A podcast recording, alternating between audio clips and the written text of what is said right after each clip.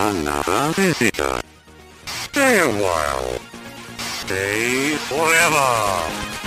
Ein Podcast über alte Spiele von zwei alten Männern. Heute mit Christian Schmidt und Fabian Käufer.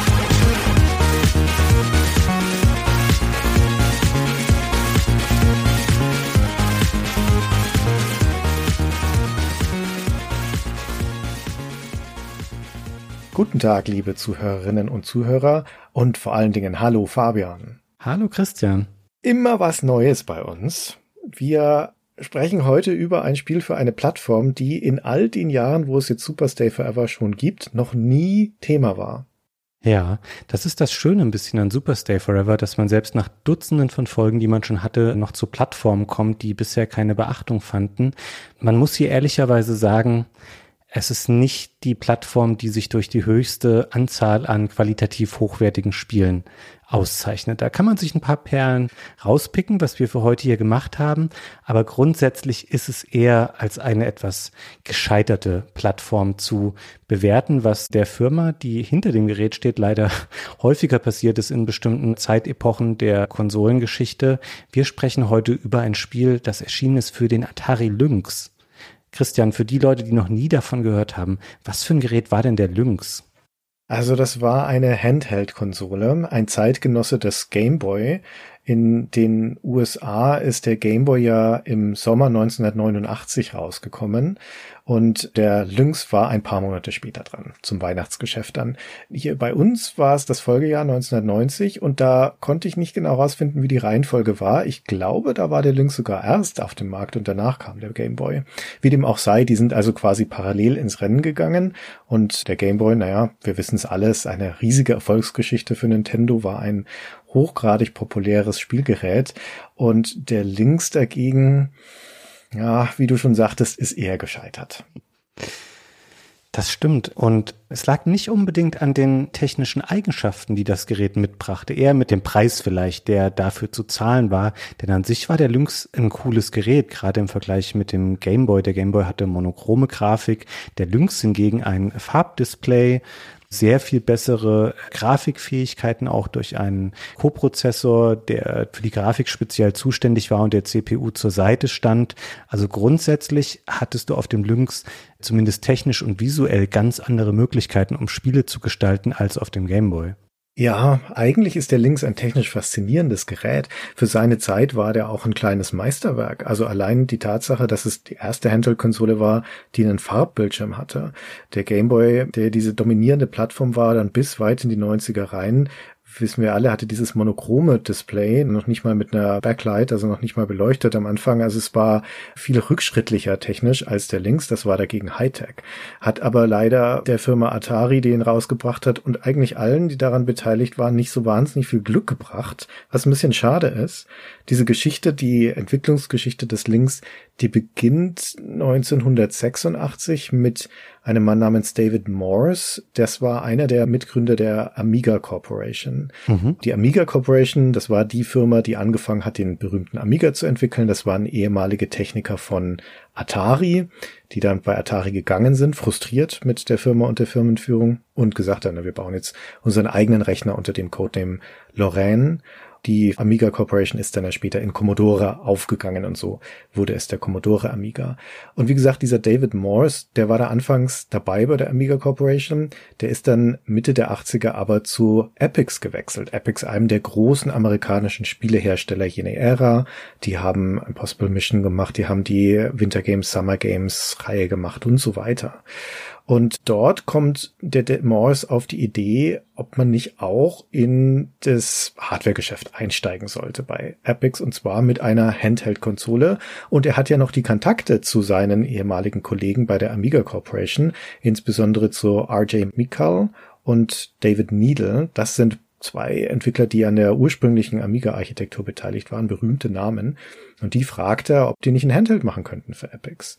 Und die sagen ja, haben sowieso Lust auf eine neue Herausforderung, werden dann bei Epix angeheuert.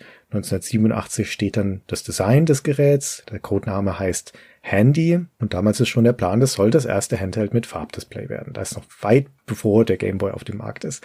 Dann dauert es noch ein bisschen, bis es tatsächlich in Produktion ist, dieses Gerät. Anfang 1989 wird es erstmals der Öffentlichkeit vorgestellt auf der Messe der CES. Und zu dem Zeitpunkt geht Epix aber schon das Geld aus. Die haben viel Geld und Energie in diese Entwicklung reingesteckt. Das ist ein kompliziertes Gerät, da ist viel eigenentwickelte Hardware drin und das kann Epix nicht mehr stemmen und deswegen holen sie sich Atari als Partner an Bord. Machen eine Kooperation. Atari soll sich um die Herstellung der Geräte und um das Marketing kümmern und Epix soll für die Software sorgen. Und in dieser Kooperation geht dann tatsächlich das Gerät auch an den Start Ende 1989, aber ziemlich im gleichen Atemzug geht Epix dann auch bankrott und damit übernimmt Atari die Konsole komplett. Also die erste Firma ist da schon dran zugrunde gegangen am Links und Atari wird zwar nicht dran zugrunde gehen, aber wie gesagt, Glück bringen wird ihnen das Gerät auch nicht. Hm. Interessant finde ich tatsächlich aber, wie du das schon gesagt hast, dass das Gerät eben schon seit Mitte der 80er in der Konzeptionsphase war, weil in der Rückschau empfindet man das oft so, dass Firmen wie eben Atari mit dem Lynx oder auch Sega mit dem Game Gear nur versucht haben, auf diesen Gameboy-Zug aufzuspringen. Aber tatsächlich war es ja gar nicht zu antizipieren, dass der Gameboy so ein Erfolg werden würde. Und von daher die Ambitionen, die die hatten und die Vision für so ein Handheld mit einem Farbdisplay und einer relativ kompetenten bestimmten technischen Leistung, das war schon ziemlich cool, auch wenn eben sich dann diese Stolpersteine eingestellt haben, wie, okay, man muss wieder zu Atari zurück, damit die das Gerät dann wirklich auf den Markt bringen können. An sich haben da Menschen dran gearbeitet, die auf jeden Fall große Pläne hatten und dieses Gerät sehr, sehr erfolgreich machen wollten. Und das Epix in so einem Maße involviert war an dieser ganzen Geschichte, ist ja zumindest noch ein Glücksfall, weil es eben zum Start direkt auch mehrere Epix-Titel gleich gab, die das Gerät pushen sollten und darunter eben auch einige, die man als die qualitativ wohl besten Titel für den Lynx bezeichnen kann. Also ich glaube generell, dass es für den Links an sich ein ganz guter Ausgangspunkt war, dass da eine Softwarefirma sich darum gekümmert hat, weil das Ding war als Spieleplattform konzeptioniert von vorne bis hinten. Und wie du vorhin schon sagtest, das sieht man allein an der Sprite Engine, die da mit dabei ist. Also das hat ja einen separaten zweiten Chip, den SUSI-Chip, einen Blitter-Chip, der ist nur für die Grafikberechnung da, also für die Sprite-Berechnung. Für seine Zeit ist das der Hammer, was dieser Chip kann. Der ist dafür da, die Sprites zu bewegen, zu skalieren, zu drehen und so weiter. Und zwar unbegrenzt viele. Also ich meine, ist natürlich von der Prozessorgeschwindigkeit dann irgendwann abgebremst. Aber erstmal ist das eigentlich Arcade-Hardware, die da in einem Handheld drin steckt. Das ist schon eine bemerkenswerte Leistung. Und na, Farbdisplay, also auch nicht zu verachten, auch wenn wir hier von einem sehr kleinen Bildschirm reden. Also sowohl von den Maßen ist er sehr klein. Wir haben da eine Bildschirmdiagonale von neun Zentimetern. Wer noch so eine klassische dreieinhalb Zoll Diskette vor Augen hat, das ist ungefähr die Breite von so einer Diskette hat dieses Display und es hat 160 mal 102 Bildpunkte. Also da kannst du die Pixel noch einzeln zählen. Aber das kann die gleichen Farben wie ein Amiga, 16 aus 4096 und es ist schnell. Es hat relativ viel RAM für seine Zeit. also es ist schon ein eindrucksvolles technisches Gerät. Problem ist sicherlich, wie du gerade schon gesagt hast, die Auflösung wirklich sehr, sehr niedrig, niedriger tatsächlich auch als beim Game Boy. Ja, richtig. Und auch, wir haben das jetzt ein bisschen verkauft bisher wie so ein Hightech-Gerät innerhalb seiner Zeit, aber es sah natürlich auch damals schon sehr nach Plastikspielgerät aus. Und dieser nicht sonderlich große Bildschirm nimmt vielleicht von dem insgesamt recht klobigen Gesamtgerät, ich weiß nicht, vielleicht 30 Prozent der Fläche ein. Und links und rechts daneben hast du riesige Flächen, wo dann eben noch Steuerkreuz und Knöpfchen angeordnet sind. Das ist alles natürlich noch auf dem Standard der späten 80er Jahre, was leider auch, und das auch eine große Krux an dem Gerät für die Stromversorgung gilt. Die recht leistungsfähige Technik und der Farbbildschirm brauchen viel Energie und der Lynx frisst wahnsinnig schnell die Batterien weg, die man da reinsteckt. Das Gerät war nicht dafür zu verwenden, dass man sagt, man fährt mal zehn Stunden mit dem Auto irgendwo hin und nimmt das mit und spielt dann durch. Da hast du nach zwei, drei Stunden, je nachdem wie voll deine Batterien noch waren, dann blöd aus der Wäsche geschaut, weil dann waren die eben auch schon wieder leer. Und das in Kombination mit dem relativ hohen Preis, den das Gerät hatte im Vergleich zum Gameboy, der Lynx war doppelt so teuer mit 180 Dollar, das hat dem allen nicht so gut getan. Nee, obwohl du ja noch zwei Batterien mehr in den Links reinstopfen musstest, nämlich sechs Stück als die vier, die den Gameboy reingetan hast. Also das hat die wirklich sehr schnell weggezogen. Von der vollen Batterieladung konntest du ja so vier Stunden spielen bei dem Links. Es ist nicht super wenig, es ist jetzt nicht so, als ob das nach einer Stunde gleich wieder ausgetauscht werden müsste. Aber wie du schon sagtest, gerade bei längeren Reisen oder mal, wenn du so einen Nachmittag verdatteln willst oder sowas, da ist dann mindestens ein Batteriewechsel angesagt. Es geht halt auch ins Geld, na, wenn du jetzt nicht Akkus da reintust. Vier Stunden deckt sich nicht so ganz mit meinen Erfahrungen, die ich mal gemacht habe. Hier nur mal kurz den Exkurs, da will ich dich gleich auch noch fragen, Christian. Mhm. Also ich habe ja erst jemanden kennengelernt, der einen Lynx besitzt, viele, viele Jahre später, nachdem das Gerät relevant war, als ich selber schon in der Spielebranche arbeitete, in den ganz frühen 2000er Jahren. Da hatte einer meiner Kollegen damals in dem Verlag, wo ich war, auch einen Lynx.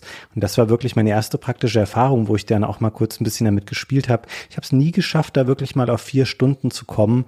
Das mag aber jetzt natürlich auch daran gelegen haben, vielleicht waren die Batterien dann mal nicht ganz voll, die ich verwendet habe, oder das eine Spiel war vielleicht anspruchsvoller als das andere, keine Ahnung. Aber ich kam nicht auf diese Laufzeit. Kanntest du denn überhaupt irgendjemanden oder kennst du jemanden, der selber mal Lynx besaß oder besitzt? Ja, ich habe den Lynx damals zu der Zeit, wo er neu war, tatsächlich kennengelernt und gespielt, weil mein Freund Michael, der immer mal wieder auch bei den Stay Forever Folgen auftaucht, derjenige war, der hatte diese ganze Hardware zu Hause. Der hat auch ein Game Gear zu Hause gehabt zum Beispiel. Oh. Auch ein tolles Gerät, mochte ich sehr gerne, den Game Gear, müssen wir auch irgendwann mal drüber sprechen. Und er hatte eben auch den Lynx und ich habe ihn gerne bei ihm dann gespielt oder ich habe ihn mir auch mal ausgeliehen und mit nach Hause genommen. Und ich habe aber fast ausschließlich Chips Challenge drauf gespielt. Und es mag sein, dass das jetzt etwas weniger batterieintensiv ist als andere Spiele. Es würde mich zumindest nicht wundern. Jetzt hast du natürlich eine wunderschöne Überleitung geschaffen zu unserem eigentlichen Thema, Christian. Denn just über Chips Challenge wollen wir heute sprechen. Und ja. wir haben das nicht abgesprochen vorher, wie wir das jetzt etablieren, woher wir das Spiel wiederum kennen. Ich hätte 50 hm, Euro darauf gewettet, dass du mir sagst, ja, das kannte ich eigentlich vom PC oder vom Atari ST. Nee, weiß ich gar nicht, ob es das da gab oder vom Amiga, weil für mich war das ein Spiel, was ich immer mit dem Amiga verknüpft habe. Und das ist ja toll, dass du jetzt sagst, du hast in seiner Urversion auf dem Lynx gespielt, weil Chips Challenge ist just einer dieser Launch-Titel, den Epics zunächst exklusiv für den Lynx damals beigesteuert hat. Genau, es waren fünf Launch-Titel, die mit dem Links zusammenkamen, dann im November 89, alle fünf von Epic selbst. Und das eine davon eben das Chips Challenge, über das wir heute reden. Dann war da eine Umsetzung dabei von Epics von California Games. Dieses eine von den sehr bekannten Spielen aus dieser Games-Reihe. Sehr gute Umsetzung übrigens auch. Also ich hörte auch, ich habe es jetzt nicht selber gespielt, aber ich hörte, es gilt unter anderem als die beste Umsetzung von California Games. Kann ich, wie gesagt, nicht beurteilen. Dann gab es zwei Spiele, die eher, sagen wir mal, von der Geschichte vergessen wurden zu Recht. Das eine ist Electrocop, das ist so eine eher mäßige 3D-Labyrinth-Ballerei, wo man so einen futuristischen Soldaten durch ein Labyrinth steuert, das man so aus der Third-Person-Perspektive sieht. Das ist sehr unübersichtlich. Und Gates of Sandocon klingt nach einem Rollenspiel, ist aber ein Shoot'em Up, so ein klassisches Side-Scrolling Shoot'em Up. Und auch das ist nicht sonderlich bemerkenswert. Aber dann gab es da ja noch den technischen Vorzeigetitel für das Links, der so richtig gezeigt hat, was diese Plattform kann. Und das ist Blue Lightning. Und das ist ein Grafik-Showcase, eigentlich ein Afterburner oder Space Harrier-artiges Spiel, wo du mit einem Chat, dem Blue Lightning Chat in die Tiefe des Raumes fliegst und dann wirft dir das Spiel halt Unmengen von Sprites entgegen.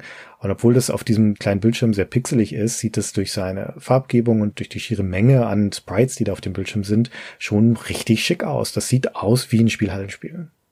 Hm.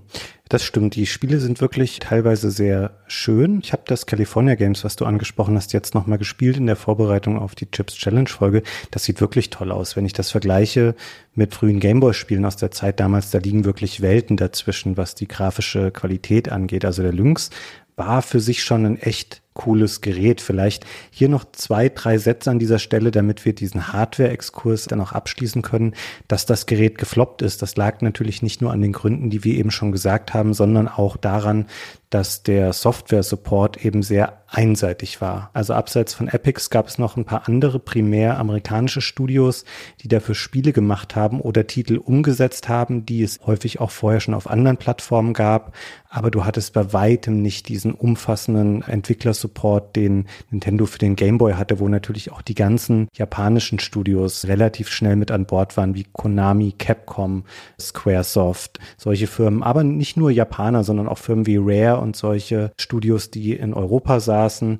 All diese Firmen haben Gameboy-Spiele gemacht und die Auswahl an Lynx-Spielen hingegen blieb permanent sehr klein. Es gibt nur ungefähr 70 Spiele, die für den Lynx erschienen sind und auch das reicht natürlich nicht aus. Selbst wenn die Batterielaufzeit toll gewesen wäre und alles andere an dem Gerät auch, mit so wenigen Spielen und so wenigen hochwertigen Spielen setzt du dich eben nicht gegen so eine starke Konkurrenz dann durch. Also zumal es sehr wenige Spiele gibt, die tatsächlich originär für den Links erschienen sind und dann aber auch noch weitere Kreise gezogen hätten auf anderen Plattformen. Somit die beliebtesten Titel, die man auf dem Lynx spielen konnte, waren halt einfach Ports von Klassikern. Lemmings zum Beispiel gibt's auf dem Lynx oder Rampart gibt's auf dem Lynx. Macht dort auch großen Spaß. Das sind schöne Spiele. Aber die sind halt jetzt keine Lynx-Eigenentwicklungen, sondern sind Ports. Und die große Ausnahme, würde ich fast sagen, ist eben jenes Chips Challenge, über das wir heute sprechen. Das war ursprünglich für den Lynx entwickelt, wie gesagt, ein Launch-Titel und das hat dann aber auf anderen Plattformen seiner Zeit noch größere Kreise gezogen und man kann also gut mit dem Spiel Berührung gehabt haben, ohne jemals einen Lynx in der Hand gehabt zu haben. Das stimmt. Und für die Aufnahme heute haben wir uns noch einen O-Tongeber gesucht, nämlich den Mann, dem Chips Challenge zugeschrieben wird. Das ist der Amerikaner Chuck Somerville, der sich dazu bereit erklärt hat, mit uns im Vorfeld dieser Aufnahme zu sprechen. Und ich würde sagen, wir lassen ihn sich hier an dieser Stelle einmal selbst kurz vorstellen, wer er ist und was er bei Chips Challenge eigentlich gemacht hat. I'm Chuck Somerville. At the time when Chips Challenge released, I was one of the lead programmers at Epics. Having worked on many games, starting with the Apple II and into the Commodore 64. And then eventually I joined Lynx team, which at the time was called the Handy because that was its code name as the hardware was being developed. My role on Chips Challenge was the lead programmer, I believe the only programmer, and the game designer I came up with the concept for it. Chuck Somerville ist zu dem Zeitpunkt, als er dann an Chips Challenge arbeitet, schon ein, ich würde sagen, ein Branchenveteran.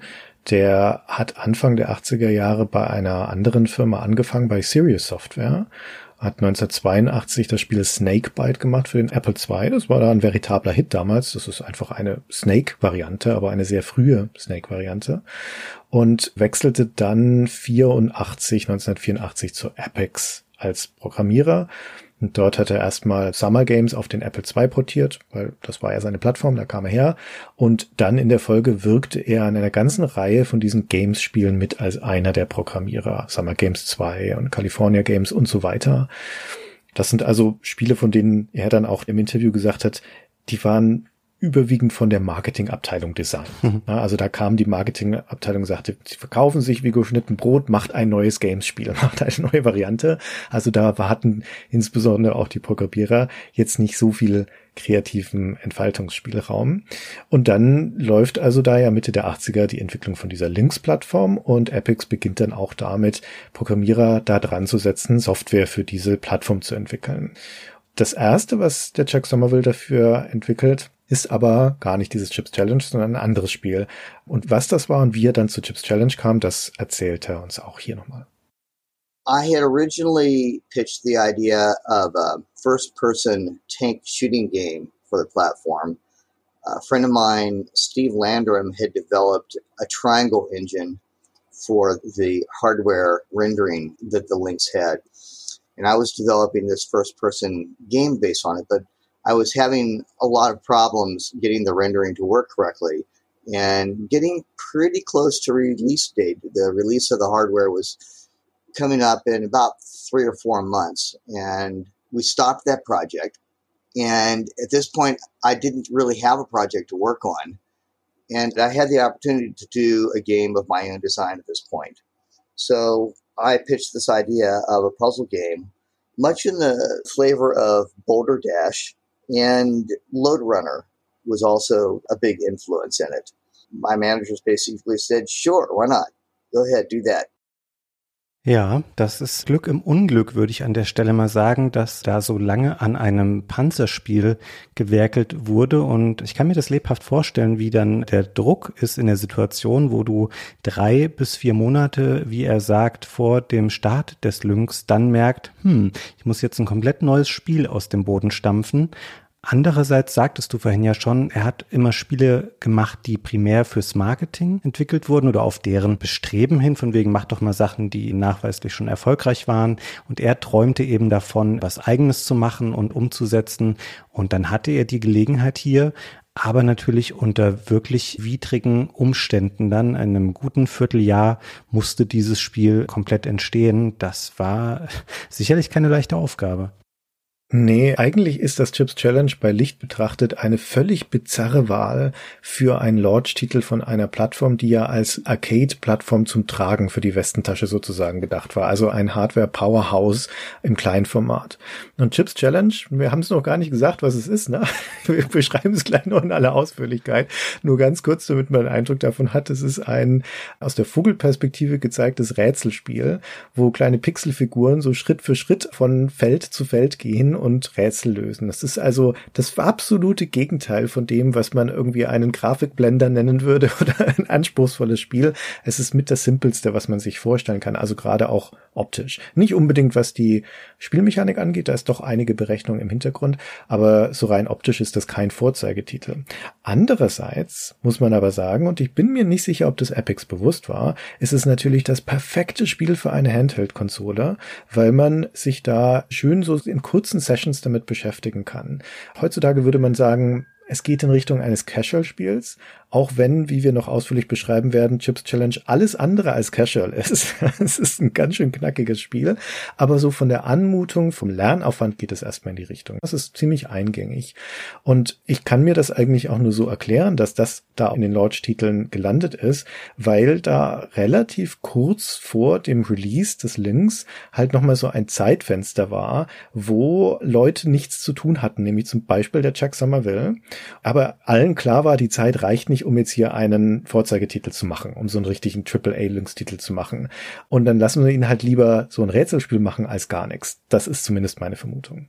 Ja, ich glaube auch, das Spiel wurde deswegen dann gegreenlightet, weil der Zeitdruck eben hoch war und sie gesagt haben, okay, der Typ, also Chuck Somerville hat eine Idee von seinem Spiel im Kopf, das klingt ganz gut und er hat ja dann eben auch so einen Prototypen da schnell zusammengekloppt, den er auch auf einem alten Apple II programmiert hat, um nochmal zu zeigen, wie das Spiel funktioniert und was er sich da vorstellt. Dann haben sie gesagt, ja, okay, es passt eigentlich nicht zu unserer Vision von dem Spieleportfolio und was wir damit demonstrieren wollen. Aber lass den mal machen. Das ist besser, als wenn wir da gar kein Spiel haben. Dann nehmen wir doch gerne noch Chips Challenge mit und vielleicht wird ja was da draus. Aber es fällt sicherlich raus in diesem Quintett der fünf Epics-Spiele, die du vorhin schon beschrieben hast, die zum Start des Lynx erschienen sind. Das Chips Challenge ist definitiv ein Spiel, das dieser besonderen Situation geschuldet ist, in der Epics da gerade war. Wie der Somerville auch immer wieder erzählt und beschrieben hat, also dir gegenüber und auch in anderen Interviews, für so einen normalen Programmierer bei Epics war das jetzt nicht unbedingt eine Situation, in der du wahnsinnig kreativ deine eigenen Projekte verwirklichen konntest. Da wurde schon schön auf, ja, wie gesagt, auf Marketingplan gebaut. Und diese spezifische Zeit, diese spezifische Gelegenheit hier war für ihn die Chance, eine eigene Idee zu verwirklichen und auf Ressourcen im Unternehmen zurückzugreifen, die halt gerade reichlich vorhanden vorhanden waren, auch deswegen wieder, weil hier die Entwicklung des Lynx in die heiße Phase ging, kurz vor dem Launch. Und deswegen hatte Epix zum Beispiel viele Tester angeheuert.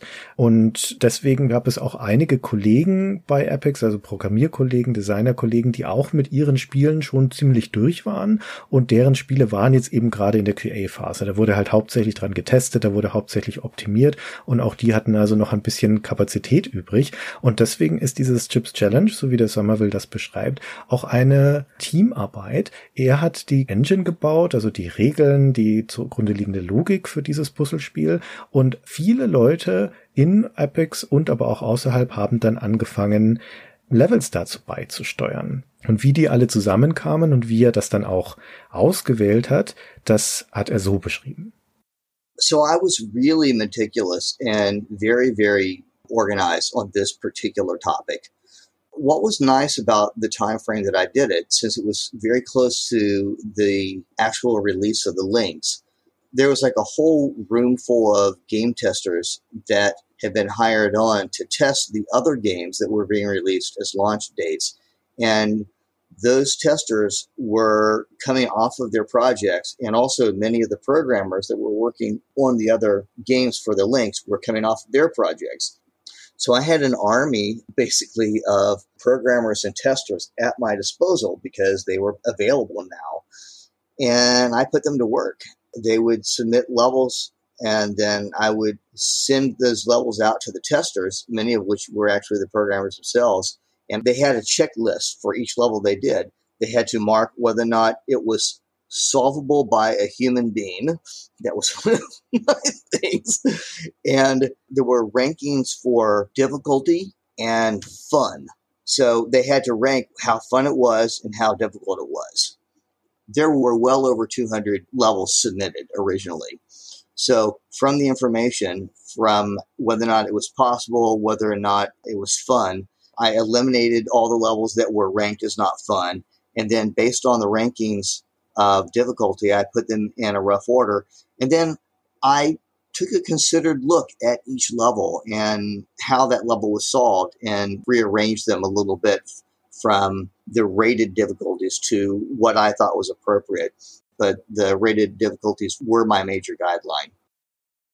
Das ist smart. Es ist relativ simpel, würde ich sagen, zu sagen, okay, hier ist eine Checkliste und es gibt im Wesentlichen zwei große Kriterien, die da sind, oder drei. Ist der Level lösbar? Macht er Spaß und wie schwer ist er? Das kann man auf jeden Fall so machen und das macht es für mich auch nachvollziehbar, wie eben überhaupt dieses Spiel so entstehen konnte. Gerade auch im Hinblick darauf, dass das Spiel wahnsinnig umfangreich ist. Ich hatte das völlig falsch in Erinnerung, Christian. Ich erinnere mich daran, dass ich das Spiel als Kind viel gespielt habe. Und jetzt würde ich sagen, aus der Perspektive 30 Jahre später bin ich, glaube ich, wahrscheinlich nie über die ersten zwölf Levels oder so hinausgekommen, weil das Spiel zieht ja wahnsinnig schnell im Schwierigkeitsgrad an. Wir haben hier aber ein Spiel vor uns, das hat 148 Level. 144 Standardlevel und vier Bonusabschnitte und du brauchst Dutzende Stunden dafür. Also ich schäme mich nicht dafür, hier offen zu sagen, dass ich nicht alle Level in Gänze jetzt durchgespielt habe, weil im Internet, wenn man da auf den üblichen Seiten schaut, die einem sagen, aus so einem Querschnitt von Einreichungen verschiedener Spieler, wie lange man für so ein Spiel braucht, um das durchzuspielen, da wird Chips Challenge mit 50 Stunden angegeben. Und ich halte das nicht für ausgeschlossen. Und da eben diese Level alle funktionieren müssen und eben auch von einem Menschen zu bewältigen sein müssen, das kann ja nur so funktioniert haben, dass er eben einen Pool an Leuten hatte, die ihm da zugearbeitet haben. Und da kam dann eben viel Glückliches zusammen, wie du schon sagtest, da saßen eben Tester rum und da saßen auch Programmierer rum, die mit ihren Arbeiten an den anderen Spielen schon durch waren. Und deswegen hat er dann einfach da fleißig Sachen bauen lassen, dann hat er noch mal kurz drüber geguckt, hat auch gesagt, er hat die Level nicht alle selbst durchspielen können damals, er hat dann geschaut, ja, wie ist die Mechanik, wie schwer ist es so, macht es Spaß, die Sachen, die keinen Spaß machen, halt gleich raus und den Rest so leidlich sortiert. Da werden wir auch noch drüber sprechen, wie inkonsistent das Spiel teilweise ist in der Qualität seiner Levels, aber auch in der Progression des Schwierigkeitsgrades. Da sind bestimmte Nachteile dann einfach auch der kurzen Zeit geschuldet. Aber Chuck Summerville war auf jeden Fall smart was generell die Herausforderung anging, dieses Spiel mit einem wirklich gewaltigen Umfang innerhalb dieser kurzen Zeit fertigzustellen. Ja, das hat so einen hemdsärmlichen Charme. Das wurde zusammengehämmert aus den Teilen, die man gerade in der Garage gefunden hat. Hat also, wie gesagt, er hat den Prototyp auf dem Apple II gebaut, der hat seine ganzen Buddies rekrutiert, der hat einige Künstler, die sie noch hatten, die gerade noch Zeit hatten, hat er rekrutiert, dass sie halt die paar Grafiken bauen, die in dem Spiel vorkommen. Alle Musikstücke, die im Spiel vorkommen, sind übrig von anderen Epic-Spielen geblieben. Da ist kein einziges neu komponiert worden für dieses Spiel, sondern die lagen halt so rum und so weiter. Und ein guter Teil der Level Levels, geschätzt wird ungefähr ein Drittel von denen, die im Spiel sind, stammt von Bill Dara. Das ist ein einigermaßen bekannter amerikanischer Designer von Holzrätseln, also in der Szene bekannt. Man kennt vielleicht das, was man auf Weihnachtsmärkten gerne mal findet, so Holzspielzeug, wo du irgendwelche ineinander verschachtelten Holzstücke hast und die musst du dann irgendwie auseinandernehmen oder wieder zusammenbauen oder sowas. Und das muss sich ja auch jemand ausdenken. Und einer der Leute, die das tun, ist dieser Bill Dara. Und der war halt zufällig ein Freund von dem Somerville Und deswegen hat der Somerville gesagt, hey, du kennst dich doch mit Rätseln aus, ich habe hier dieses Spiel, mach mir mal Levels. Ja, also so kam das alles zusammen. Das ist ziemlich heiß zusammengestrickt mit ziemlich heißer Nadel. Und auf der einen Seite merkt man's, wie du sagst, werden wir noch was dazu erzählen. Auf der anderen Seite muss man aber auch sagen, unter diesen Bedingungen ist das Spiel doch ganz schön ausgefuchst. Und das macht es auch so faszinierend. Das stimmt. Faszinierend ist es auf jeden Fall. Es ist auch sehr vielfältig eben daraus resultierend, dass da so viele Menschen dran mitgewerkelt haben. Also da entstehen immer wieder Überraschungen. Und ich glaube, Christian, damit es für unsere Zuhörerinnen und Zuhörer noch ein bisschen greifbarer wird, sollten wir jetzt mal mit dem Punkt einsteigen, das Spiel an sich noch mal ein bisschen zu beschreiben. Wie sich das eigentlich präsentiert, was man da macht, wie es abläuft, welche Herausforderungen es an den Spieler stellt. Da sollten wir jetzt, glaube ich, mal einsteigen mit. Okay, also das Spiel hat in jedem von den 148 Levels immer die gleiche Aufgabe, nämlich den Ausgang zu betreten, bevor die Zeit abläuft. Also es ist ein Spiel, das auf Zeit läuft in den meisten Levels. Es gibt aber auch welche, in denen ist kein Zeitlimit vorhanden. Also es kann so oder so ausfallen.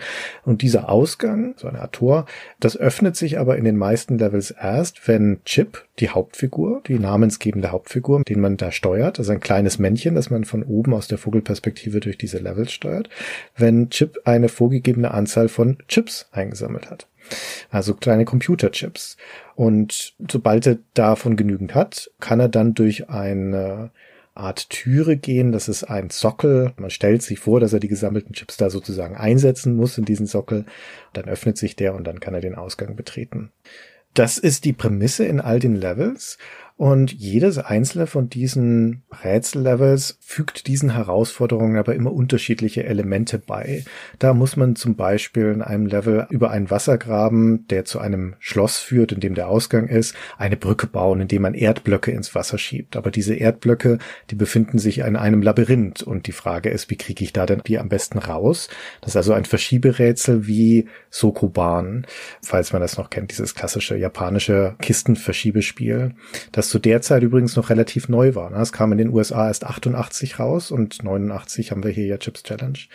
Oder du hast ein Level, da sind viele verschlossene farbkodierte Türen und die entsprechend farbigen Schlüssel, die diese Türen öffnen, sind da auch drauf verteilt. Und dann muss man in der richtigen Reihenfolge durch die Türen gehen, um immer den jeweilig passenden farbigen Schlüssel für die nächste Tür zu finden. Oder du hast ein Level, das ist gefüllt mit Erde und da kann sich Chip durchgraben und zieht dann also so einen Weg hinter sich her. Und er bahnt sich, er gräbt sich quasi seinen eigenen Weg und stößt dann auf kleine Räume, wenn man so möchte. Da ist jeweils ein Chip drin, den er einsammeln muss, aber auch ein Monster, das da rumläuft. Und dem muss man natürlich ausweichen und dieses Monster läuft dann aber in die Gänge rein, die Chip gegraben hat. Und so werden die Gänge, die er hinter sich hergräbt, immer voller mit den Monstern, die er da befreit hat. Oder es gibt ein Level, das ist eine riesige Eisfläche und da schlittert Chip dann unstoppbar drüber, bis er auf ein neues freies Feld kommt. Und dann muss man sich als Spieler da immer so rüber sliden, na, über diese Eisflächen mhm. und zu gucken, dass man an den richtigen Orten ankommt, um die Chips einzusammeln und so weiter und so weiter. Ja, du hast jetzt schon viele verschiedene Aufgaben beschrieben und natürlich auch viele verschiedene Inspirationen durch andere Spiele, die es gab. Eben Sokoban hast du explizit genannt. Aber natürlich ist hier auch ein bisschen Boulder Dash drinne mit diesen Gängen, die man selber gräbt, wo dann, wenn es blöd läuft, irgendwann auch Monster Zugang haben. Und du hast eben schon mal gesagt, dass man, wenn man sich da so durchgräbt, dann einen Raum entdeckt. Das ist ein ganz wichtiger Umstand des Spiels. Man kann das nämlich nicht antizipieren, wenn man diese Levels zum ersten Mal angeht, denn du siehst immer nur neun mal neun Felder dieser Welten, die man hier bereist, in Welten, die insgesamt bis zu 32 mal 32 Felder groß sein können. Und das ist ein sehr geringer Anteil und es gibt keine Möglichkeit, so wie man das heute bei einem Spiel dieser Art erwarten würde, zu sagen, man möchte mal rauszoomen oder es gibt in der Ecke die komplette Karte zu sehen oder sowas in der Art. Es gibt eine relativ strukturierte Aufteilung des Spielbildes. Quasi zwei Drittel davon sind die eigentliche Action, indem man sich eben auf immer neun mal neun Feldern bewegen kann, schrittweise durch diese Levels und der andere Bereich ist so ein Infobereich, der sowas aufzeigt wie Zeitlimit, Anzahl der Chips, die man noch sammeln muss muss.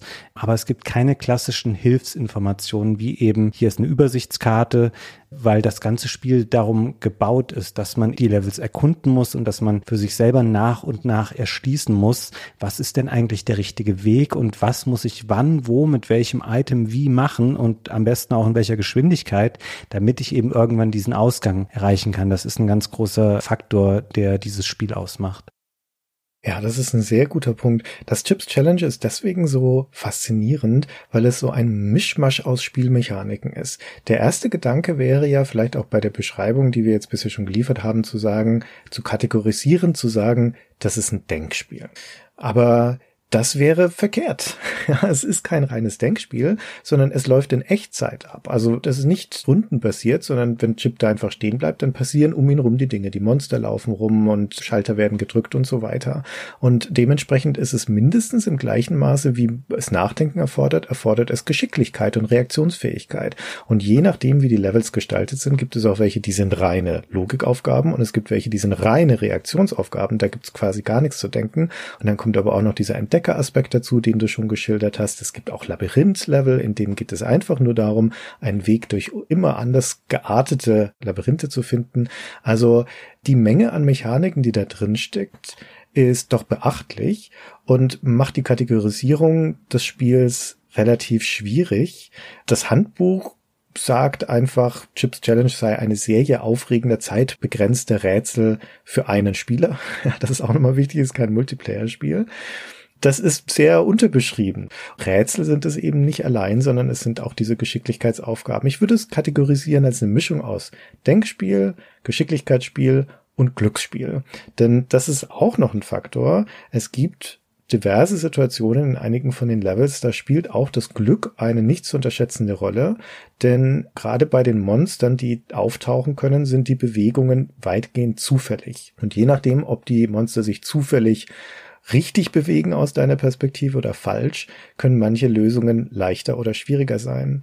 Und die Community von Chips Challenge, die es übrigens bis heute gibt, also auch ein Testament an die Beliebtheit dieses Spiels, gibt es Wikis dazu und FAQs dazu und so weiter und auch eine Speedrunning-Szene, die unterscheiden bei den Levels, also bei der Bewertung von den einzelnen Levels zwischen dem Schwierigkeitsgrad und dem Mühseligkeitsgrad, ja, tedious heißt es im Englischen, weil es doch eine ganze Reihe von Levels gibt, die nicht unbedingt anspruchsvoll sind, aber anstrengend. Also im Grunde benutzen die ähnliche Bewertungskriterien wie Chuck Somerville damals, nur dass sie das eben eher ins Negative verkehren, indem sie den Fun-Faktor eher als Anstrengungsfaktor sehen, weil das Spiel ist anstrengend. Du hast es jetzt noch so ein bisschen wertfrei beschrieben. Es gibt bestimmte Elemente, gerade was diesen Faktor Glück oder Zufall angeht, die sind unerfreulich so aus heutiger Sicht. Es sind nicht allzu viele Gegner, die sich auf diesen zufälligen Bahnen bewegen. Das ist besonders so eine Art von so Blobs werden die im Spiel, glaube ich, genannt. Die bewegen sich zufällig und es gibt ganze Level, die darum gestrickt sind, zum Beispiel die Level Blobnet und Blobdance. Also die Level haben alle so kurze Einwortbezeichnungen. Da musst du immer so knapp 100 Chips sammeln und dann zum Ausgang. Und da sind aber auch Dutzende dieser Blobs drin. Und du kannst einfach nicht vorhersagen, wie die sich bewegen werden. Und das macht diese Levels furchtbar anstrengend. In ähnlicher Form gibt es in manchen Levels Bereiche, in denen du Blöcke schieben kannst. Das machst du überhaupt sehr, sehr viel. Das ist ein großer Teil deiner Aufgabe, Blöcke hin und her zu schieben. Manchmal ist darunter Feuer. Du kannst es nicht wissen. Es gibt keinen Indikator dafür, von wegen darunter könnte eine Falle sein und zur Lösung brauchst du an dieser Stelle irgendwo einen Block und da sind vielleicht fünf und unter drei davon ist Feuer und zwei davon könntest du nehmen und dann stirbst du eben. Es gibt kein klassisches System von Lebensenergie oder sowas in der Art. Du wirst einmal getroffen von der Falle oder von einem Gegner, dann fängst du den Level wieder von vorne an und das sind natürlich Sachen, das hatte ich auch so gar nicht mehr auf dem Schirm, Christian, wie ärgerlich diese Momente im Spiel einfach sein können. Und das sind definitiv nicht die Highlights unbedingt, die das Spiel ausmachen. Ich finde aber gerade, du hast ja auch noch gesagt, es gibt reine Geschicklichkeitslevel. Die fand ich teilweise erstaunlich cool. Da gibt es sowas, das ist eine völlig offener Level, wo hunderte von Chips liegen und eben auch ein Dutzend Gegner drin sind. Und du musst ganz schnell versuchen, dir eine Route zu finden, wo du, ich glaube, 600 Chips oder so sammelst und dann zum Ausgang läufst. Das macht Spaß. Eben weil das Spiel, egal ob es jetzt Levels sind, die den Fokus auf Rätsel legen oder auf Geschicklichkeit, Es lässt sich sehr gut steuern. Das ist was, was häufig unter den Tisch fällt, wenn das Spiel so in der Retrospektive besprochen wird, wie gut das eigentlich auf den Lynx zugeschnitten ist, nicht im Hinblick auf seine Technik. Da sagten wir schon, das ist wahnsinnig simpel, das nutzt überhaupt nicht die Möglichkeiten des Geräts aus. Aber es ist ein Spiel, für das du im Grunde genommen nur das Steuerkreuz benötigst. Und bei Handhelds, auch beim Lynx, war es häufig ein Problem, dass Spiele, die eine gewisse Komplexität mitbringen, nicht mehr gut spielbar sind, weil du eben in der Regel ja nur zwei Aktionstasten hast und dann vielleicht noch sowas wie Select und Start, die aber nicht so gut erreichbar liegen im Zusammenspiel mit dem Steuerkreuz. Und bei Chips Challenge brauchst du eigentlich gar nichts, weil sämtliche Interaktionen mit Blöcken, mit Schaltern, mit Items, die du aufgesammelt hast, macht das Spiel eben automatisch oder nur durch das Steuerkreuz. Und das wiederum, finde ich, ist eine sehr tolle Leistung des Spiels, die mir so auch gar nicht mehr bewusst war. Und deswegen hat das Spiel, glaube ich, auch auf dem Amiga damals gut funktioniert, der ja auch immer das Problem hatte, dass die Standard-Joysticks der Zeit nur einen Aktionsbutton hatten. Und das war völlig ausreichend. Und so ist es hier auch eben auf dem Lynx bei Chips Challenge. Man kommt sofort in dieses Spiel rein und es ist sofort klar, wie es funktioniert. Und unabhängig davon, dass es sehr schwer und manchmal auch unfair ist, holt es einen sofort ab und man ist sofort in den Mechaniken des Spiels grundsätzlich drin. Ja, zumal es ja auch eine ganz sanfte Einführung in das Spiel hat, in dem die ersten acht Levels, die auch einfach nur Lektionen heißen, Tutorial-Levels sind und in jedem davon wird eine bestimmte Spielmechanik durch ein Rätsel beigebracht. Also es ist tatsächliches Lernen durch Tun und da gibt das Spiel durch so ein kleines Fragezeichenfeld, über das man drüben laufen kann, noch eine kleine Anleitung dazu. Also das sind meistens nur ein oder zwei Sätze, da braucht man sich jetzt nicht viel davon erwarten, aber es reicht. Da werden einem die Türen beigebracht, das Verschieben beigebracht von den Blöcken und so weiter, die ganzen Grundmechaniken. Aber weil es dann doch relativ viele davon gibt, kann das Spiel eine erstaunliche Vielfalt von Kombinationen daraus rauslösen und sie oft auf unterschiedliche Art und Weisen kombinieren. Also wir haben ja schon geschildert, diese Elemente von Blöcke verschieben, die das Spiel häufig nutzt.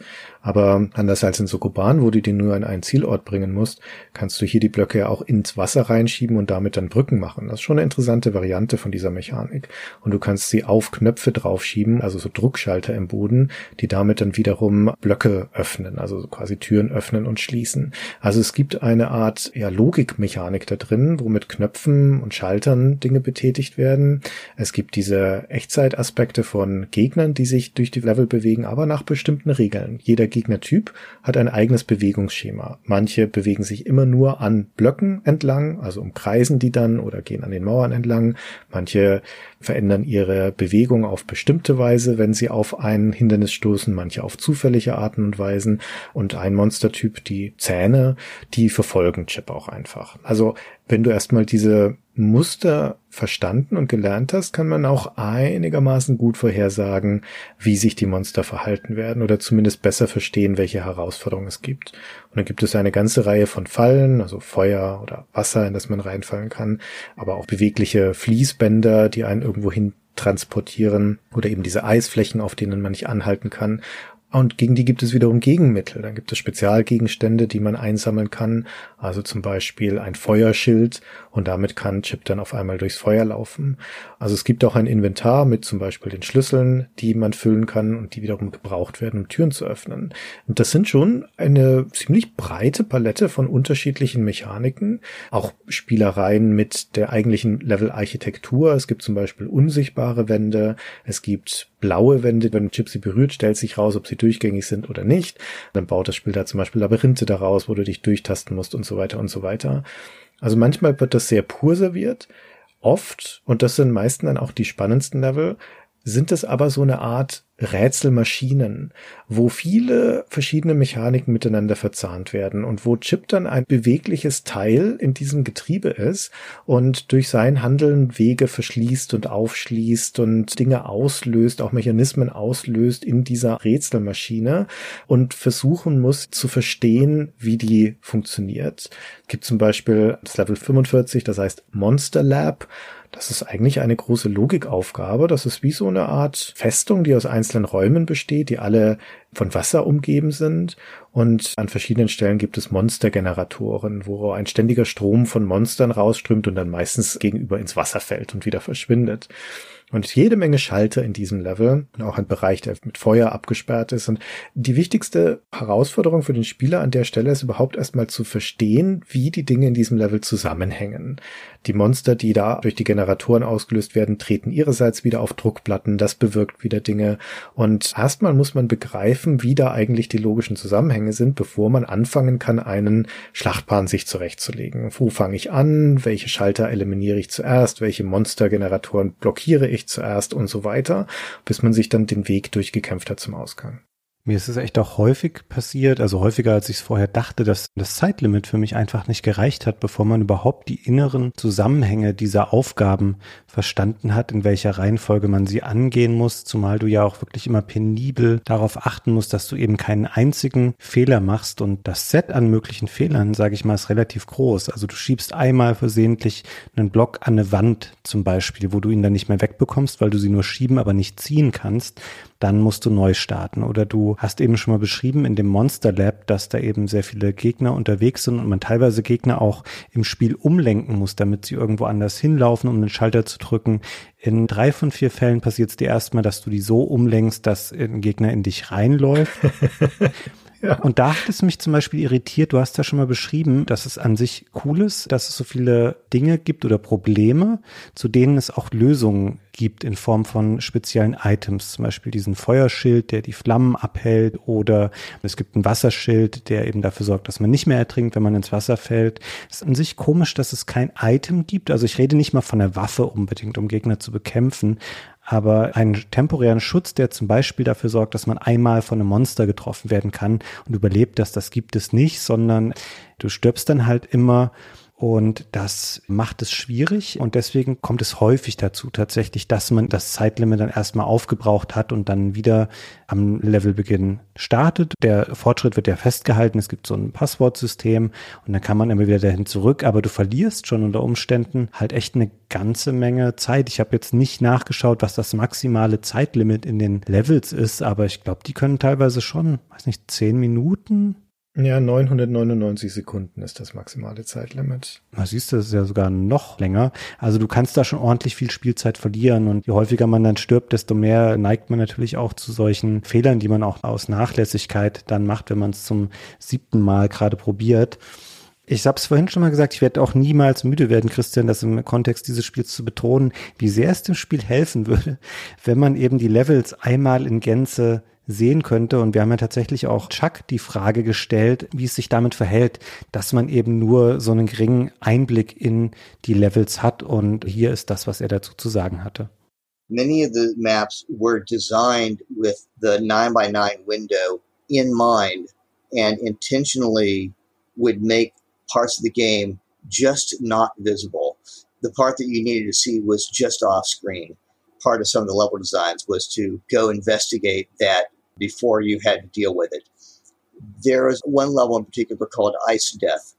Ice Death was done this way on purpose. You were standing on um, a one tile piece of floor with ice around you, and usually two of the directions you could go would kill you instantly. One direction was the direction you came from, and the other direction was the direction you should go. So you actually had to make this map of left, right, up, right, down, left. You had to memorize the sequence or start at the beginning each time.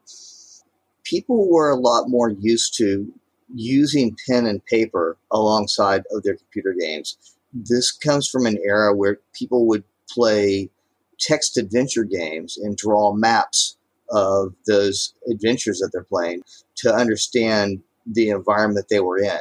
So it was expected that people would start drawing maps of the levels in order to solve them. The levels were meant to be hard.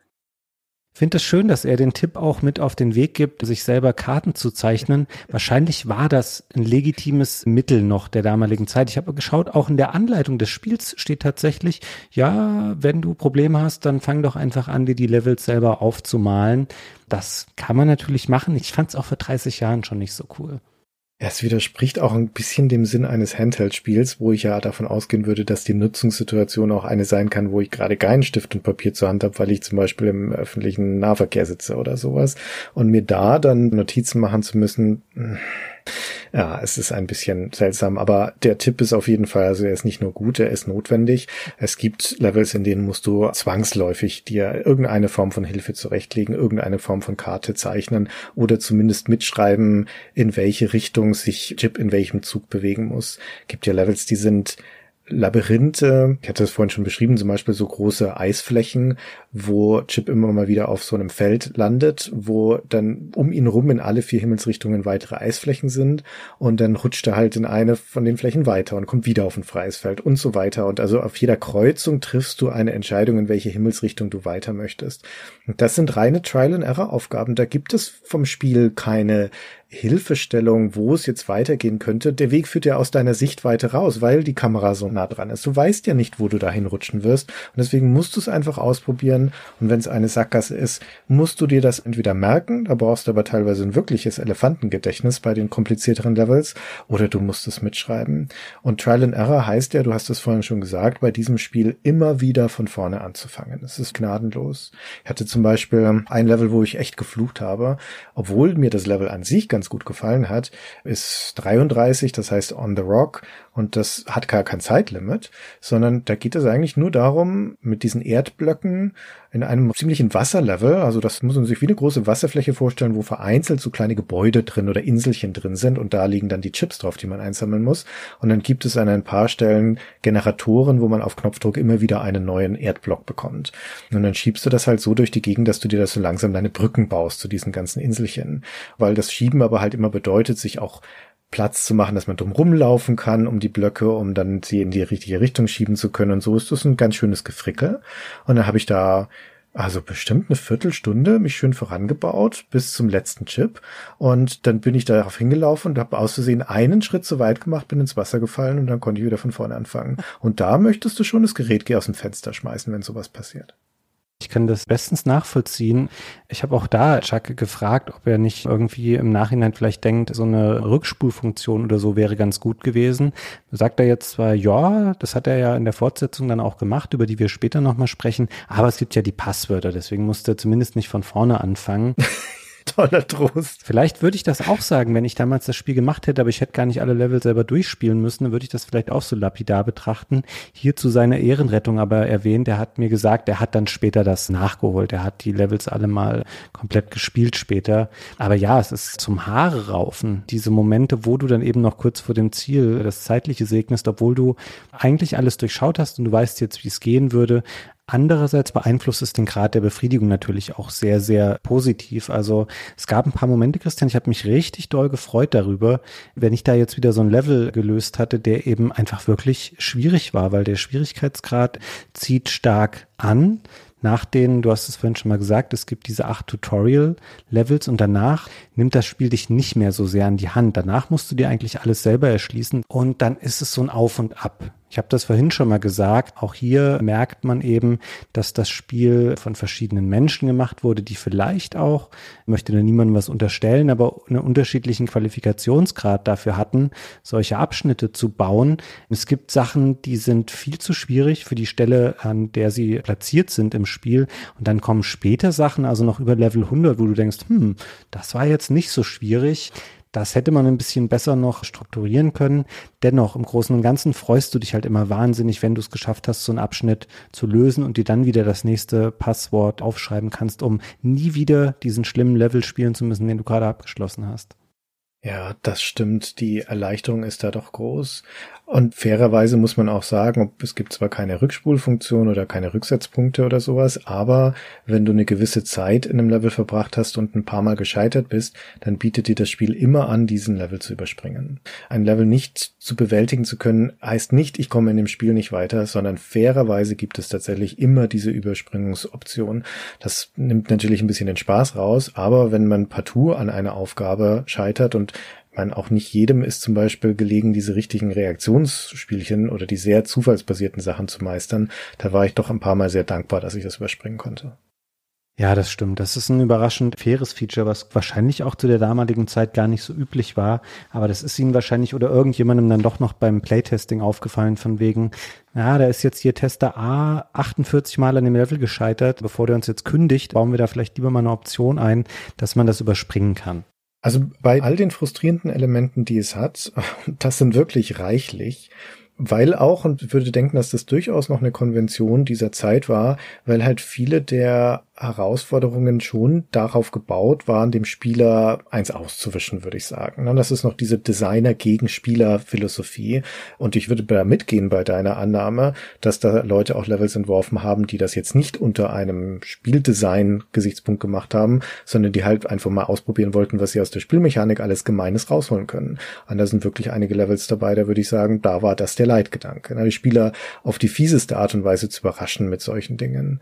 Also das können auch banale banale Sachen sein, wie das Level 37 zum Beispiel, Seeing Stars heißt das, das ist so eine Erd Klotzverschieberei. Da sind jeweils so Wassergräben mit zwei Chips dahinter und dann muss man halt auch immer wieder einen Erdklumpen reinschieben und es dauert minutenlang. Immer wieder machst du Wassergraben zu, holst die Chips, machst den nächsten zu, verschiebst die Blöcke halt durch diese ganze Gegend und am Ende habe ich schon festgestellt, also wirklich nach Minuten, dass ich das Level nicht schaffen kann, weil mir ein Block fehlt. Und warum fehlt mir ein Block? Weil beim allerersten Wassergraben, das sind immer zwei Wasserfelder und zwei Erdblöcke stehen davor und da habe ich halt beide Wasserfelder zugemacht mit den Erdblöcken und und das war der Fehler. Ich hätte nur einen verwenden dürfen, um da drüber zu kommen, weil ich alle wirklich brauche. Oh. Und da bist du am Ende dann halt schon da und denkst dir einerseits, okay, Spiel, ich verstehe, was du hier machen wolltest, aber es hätte nicht sein müssen.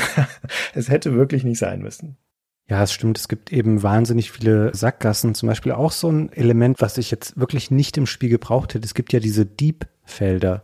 Konnte es immer nicht so genau erkennen. Ich glaube, das ist ein Typ, der wie so ein Outlaw im Wilden Westen so ein rotes Tuch über seinem halben Gesicht trägt. Das soll das, glaube ich, darstellen. Genau. Und dieses Diebfeld, das ist statisch. Da denkt man, ja, okay, muss ich ja nicht drauflaufen. Aber es gibt genügend Situationen, wo das eben am Ende von irgendwelchen Flächen liegt, wie zum Beispiel eine Eisfläche und du hast dann noch keine Schlittschuhe, die dafür sorgen, dass du dich auf diesem Eis kontrolliert bewegen kannst. Dann trittst du da drauf, rutscht auf diesem Eis einfach zwei Sekunden nach links und landest auf so einem Diebfeld. Und was dann passiert ist, ist, dass du alle deine Items verlierst, die du gefunden hast. Du hast ein Inventar, das kann aus bis zu acht Gegenständen bestehen. Das sind bis zu vier verschiedenfarbige Schlüssel und dann eben in der Regel diese Schutz-Items gegen bestimmte Bedrohungen. Und wenn der Dieb dir die klaut, dann kannst du eben in dem Moment einfach auch direkt neu starten, weil Items respawnen nicht. Und wenn du ein Item verloren hast, was du nochmal brauchst, dann kannst du den Level nicht mehr lösen. Und das ist auch eine schiere Gemeinheit einfach und es macht es nochmal anspruchsvoller, eben einfach Wege für dich zu entdecken, die dich um diese Diebe drum herum führen, dass du niemals in Kontakt mit denen kommst und du kannst es nicht immer vermeiden, weil das Spiel dich eben durch die begrenzte Übersicht manchmal einfach da reinlaufen lässt, damit du dir schön merkst, okay, hier nicht nochmal lang gehen, weil da verliere ich zwei der drei Schlüssel und muss dann wieder neu starten. Und ich habe erst gedacht, ich hätte jetzt einen Fehler gemacht, habe ich aber gar nicht, weil ist dir aufgefallen, Christian, grüne Schlüssel behält man komischerweise. Ich weiß nicht, ob das ein Bug ist im Spiel, aber das sind Sachen, die sind keine Einmal-Items im Gegensatz zu den anderen Schlüsseln. Grünen Schlüssel kannst du mehrmals benutzen. Also ich weiß auch nicht, ob das ein Bug ist oder ob das eine Absicht ist. Hm, nachdem das Spiel spielmechanisch doch relativ austariert ist, würde ich annehmen, dass das Absicht ist, dass du die Grünen behältst. Aber genau weiß ich es nicht. Hm. Ja, ich habe mich nur gewundert. Es ist ja auch schwer nachzuvollziehen, weil das Spiel, obwohl du dieses Inventar hast, dir nicht sagt, wie viele Schlüssel von einem Typ du besitzt. Du kannst ja zum Beispiel acht rote Schlüssel besitzen, aber das wird dir nicht angezeigt. Da ist nur ein Icon für einen roten Schlüssel. Du merkst aber dann halt, dass sie aus sind, wenn du eben vor der letzten roten Tür dann stehst und dann hast du keinen mehr. Richtig. Dieser Dieb ist so eine Schikane. Es dauert ja eine ganze Weile, bis der das erste Mal auftaucht und ganz früh hat das Spiel dir beigebracht, dass es diese Items gibt. Und dann weißt du, dann denke ich immer, die Level sind ja eh schon gemein und sie sind so tödlich. Und dann denke ich, ja, egal was passiert, jetzt habe ich wenigstens mein Feuerschild eingesammelt. So, das Feuer kann mir schon mal nichts mehr tun. Und dann kommt da so ein Diebfeld und dann ist es wieder weg. Dann ist mir auch diese Sicherheit noch genommen. Also es beutelt einen schon sehr, dieses Spiel. Bevor wir jetzt aber zu sehr ins Negative hier kippen, Christian, also natürlich müssen wir diesen Emotionen, die wir da hatten, auch ein bisschen hier ein Ventil verschaffen. ja, unbedingt. Ich dachte mir im Vorfeld so, ich glaube, Chips Challenge hast du mal vorgeschlagen als Thema. Dann dachte ich so, ach cool, ein Handheld-Spiel, das ist bestimmt schön überschaubar, das kann ich mal an einem Abend wegspielen, da weiß ich alles über das Spiel, da habe ich alles gesehen, was das Spiel mir zu bieten hat. Du naiv. Und das ist hier genau nicht so.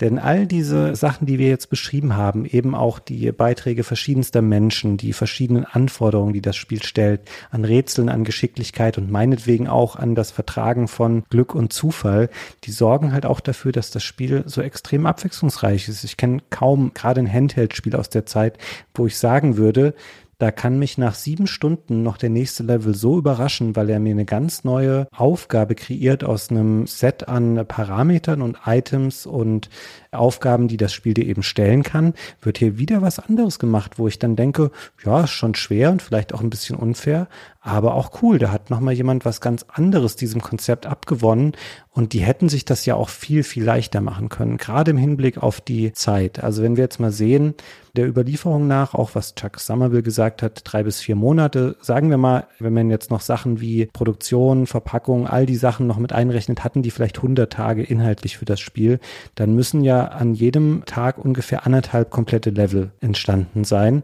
Das ist schon echt eine super Leistung und eben auch eine Vielfalt. Wenn das Spiel jetzt nur 20 Level hätte, dann hätte auch niemand gesagt, oh, das ist aber ein dünner Umfang für so ein Handheld-Spiel. Hätte gesagt, nö, ist halt ein bisschen kurz.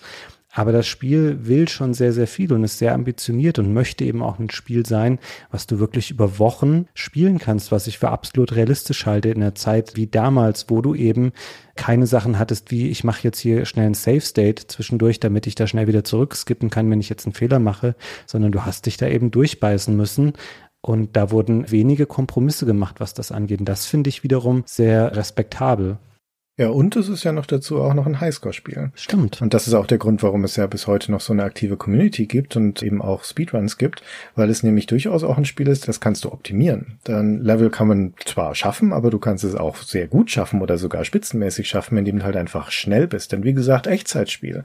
Also hier entscheidet auch die Reaktionsgeschwindigkeit schlichtweg beim Navigieren des Levels zum Beispiel.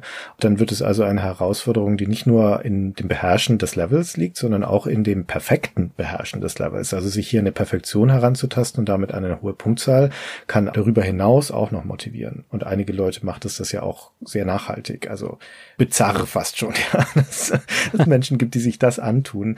Denn Freud und Leid, das muss man so ehrlich sagen, liegen bei Chips Challenge nah zusammen. Es ist ein gnadenloses Spiel, es ist ein oft frustrierendes Spiel mhm. und es ist eben aber, wie du sagst, auch ein wahnsinnig kreatives, originelles und überraschendes Spiel. Und das zeigt sich gerade auch in den Levels, die eine gewisse Berühmtheit haben, gerade unter den Chips Challenge Spielern. Also eines der frühen Levels, wo man so einen richtigen Aha-Effekt hat, ist zum Beispiel die Nummer 31, Not heißt es, also Knoten. Das ist ein völlig offenes Level, wo die Chips, die man einsammeln muss, in langen Reihen liegen, wie in so einer großen liegenden Acht. Also nichts einfacher als das, aber du hast nur 29 Sekunden Zeit und musst also den richtigen Weg finden durch diese ausliegenden Linien, wo so ein paar Beschleunigungsfelder dazwischen sind und die musst du richtig einsetzen, damit du innerhalb des Zeitlimits zum Ziel kommst. Das ist das erste Mal zu dem Zeitpunkt, wo das Spiel das Zeitlimit so krass runtersetzt. Vorher hattest du immer genügend Zeit.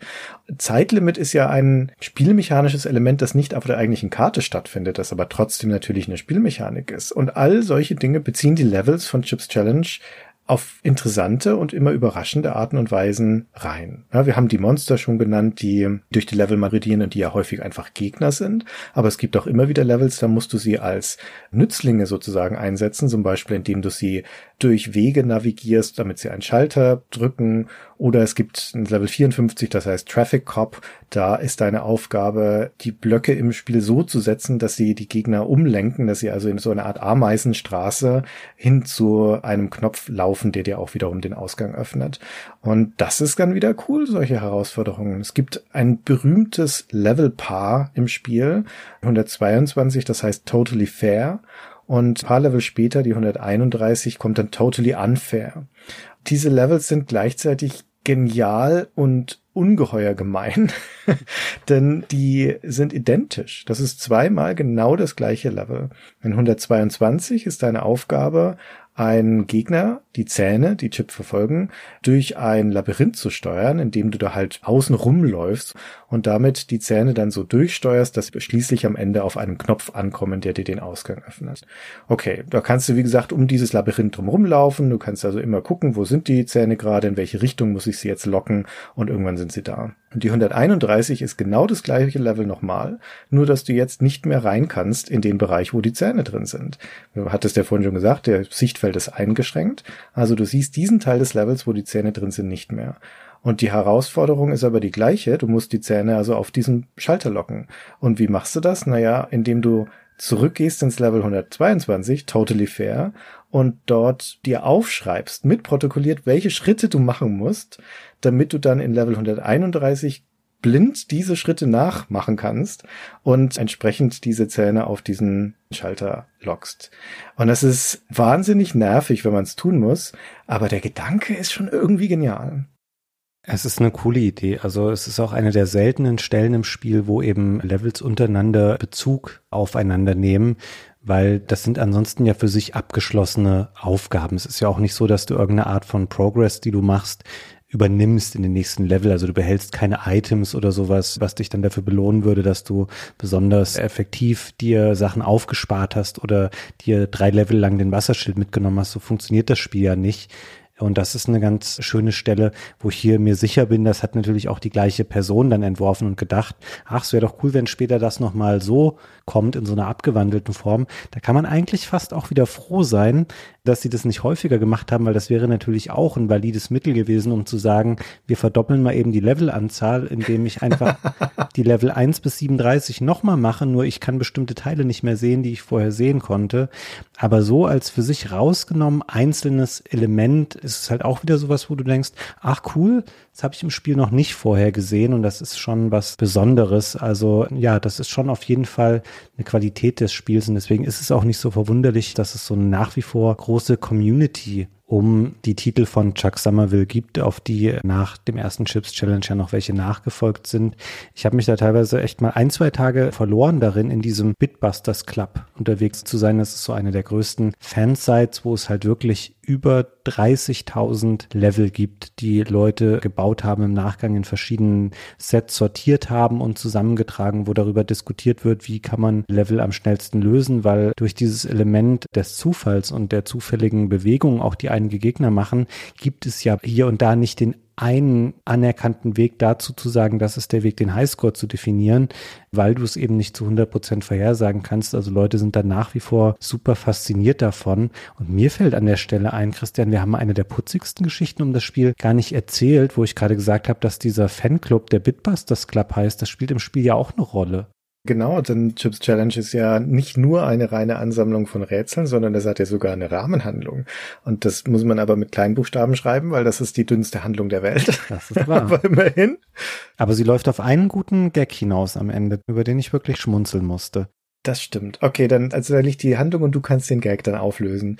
Und zwar geht es um den namensgebenden Chip, das ist sein Vorname, McCallahan, der Nachname, Chip McCallahan, das ist unser Held und der ist ein prototypischer Nerd jederzeit. Der ist auch im Spiel dargestellt, sowohl natürlich als diese kleine Pixelfigur, da ist er zwölf Pixel hoch im Spiel, also da ist nicht so wahnsinnig viel mit Charakterisierung, aber im Titelbildschirm sehen wir ihn auch und zwar als jungen Mann mit einer dicken Brille und Sneakers und einem roten Hemd mit Taschen dran, also wie Ingenieure das tragen würden, schwarze struppelige Haare, also halt so ein typischer Nerd. Später im Spiel gibt es auch nochmal so einen Zwischentext, so alle 10 oder 20 Levels gibt's immer noch so eine kleine Texteinblendung und da wird auch nochmal beschrieben, dass er zum Beispiel auch eine Taschenrechner-Armbanduhr hat, selbstverständlich. Na, wie das halt so der Kreuzung aus Geek und Nerd in dieser Zeit tun würde. Und auf jeden Fall hat der aber ein großes Ziel, der Chip. Der würde nämlich wahnsinnig gerne in den Bitbuster Club aufgenommen werden. Vor allen Dingen auch deswegen, weil dieser Bitbuster Club geführt wird von einem Mädchen namens Melinda the Mental Marvel. Das Spiel beginnt damit, dass sich Melinda in der Cafeteria neben Chip setzt und ihm sagt, okay, pass auf, Chip, es ist soweit, du kannst Mitglied werden bei uns im Bitbuster Club, aber vorher musst du meine 148 Herausforderungen lösen. Und Chip schluckt, zerdrückt seine Tüte mit Brezeln, die er in Hand hat und sagt, ich mach's. Und damit beginnt das Spiel. Und ich habe mich, als ich das gesehen habe, na, das sind irgendwie drei Textbildschirme am Anfang des Spiels. Da ist keinerlei Grafik oder sonst irgendwas. Das ist reiner Text. Im Handbuch wird es, glaube ich, auch noch mal kurz beschrieben. Ich habe mich da gefragt, wo spielt denn das eigentlich? Und es wird aber klar durch die späteren Texteinblendungen oder möglicherweise auch durchs Handbuch, dass wir hier in einer Schule sind. Also das ist, ich würde sagen, eine Highschool vermutlich. Und der Chip ist also ein Jugendlicher. Das hätte ich auch gesagt. Und du hast es auch so schön beschrieben, wie das da steht mit dem, dass er noch schnell seine Brezel mampft und dann loszieht. Es hat so einen dezent gehässigen Unterton gegenüber dieser Nerdkultur, die hier nicht explizit genannt wird, aber es ist natürlich klar. Und ich finde es auch sehr lustig, Christian. Wir haben ja nicht vorab untereinander unsere Aufzeichnung geteilt. Und ich habe hier exakt im gleichen Wortlaut das stehen, wie du es auch gesagt hast. Ich habe hier nämlich stehen, er ist ein relativ prototypischer Nerd jener Zeit mit zu großer Brille und zu kurzer Hose. Und das hast du eben auch so gesagt. Also nicht das mit der zu kurzen Hose, aber den Rest teilweise wortwörtlich. Das ist natürlich aber auch ironisch auf jeden Fall gemeint, was auch darin dann kulminiert am Ende, wenn er es eben schafft, das Spiel zu lösen. Dann gibt es nochmal eine ganz schöne Grafik, wie er an einem Schreibtisch sitzt und du siehst im Anschnitt dann noch einen Computer und Monitor und der grinst so über beide Wangen, weil hinter ihm steht Melinda the Mental Marvel und hat ihren Kopf liebevoll an seinen gelegt und umarmt ihn so von hinten und dann gehen sie zusammen auf die E-Prom Night was ich sehr lustig fand, Christian. Das ist ein guter Gag. ja, der Prom ist ja immer diese Tanznacht bei der Highschool, ne? Also auch das passt zu der Schulzeit. Genau. Und ja, es ist ein netter Gag. Der Chuck Somerville spürt ja Stein und Bein. Ich glaube, auch dir gegenüber hat er das erzählt, dass die Story nicht von ihm ist. Mhm. Er weiß auch nicht mehr von wem, aber sie sei nicht von ihm.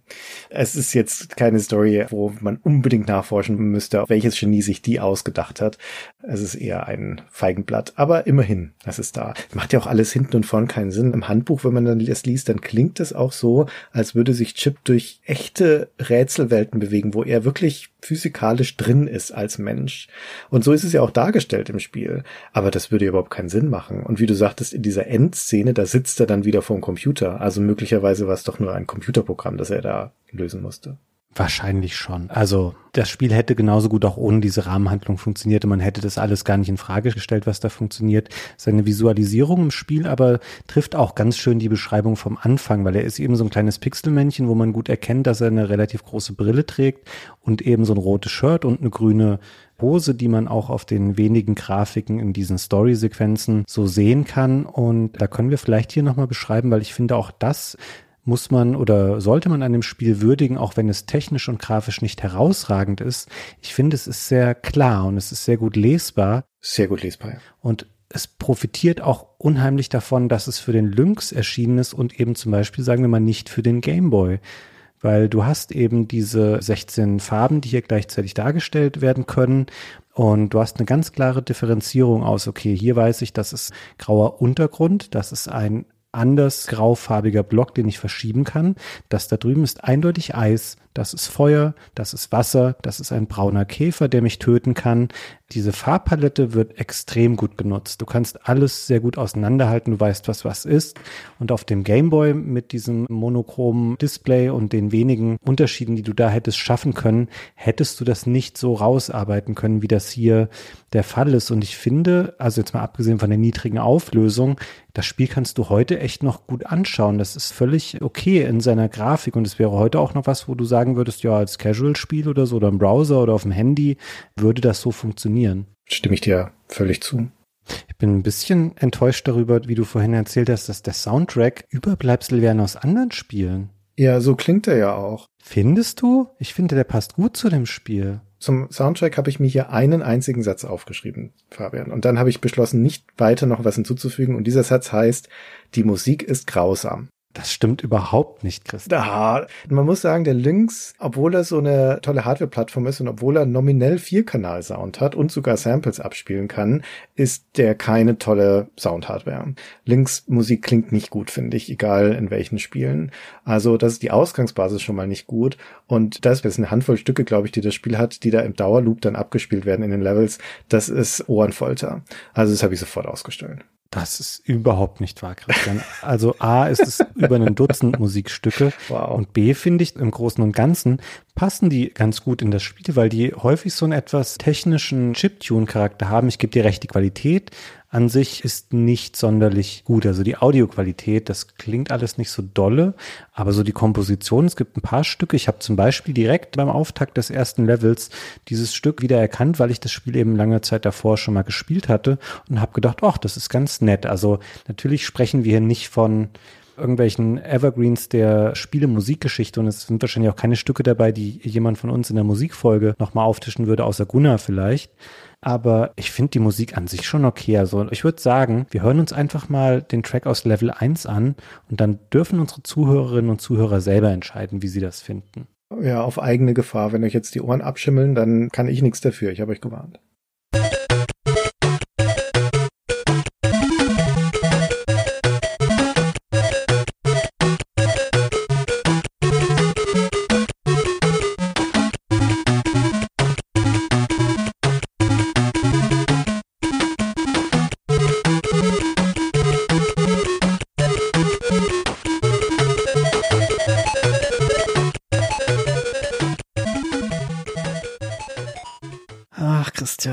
Was soll ich denn dazu sagen? Ja, ich bin froh, dass es vorbei ist, Fabian.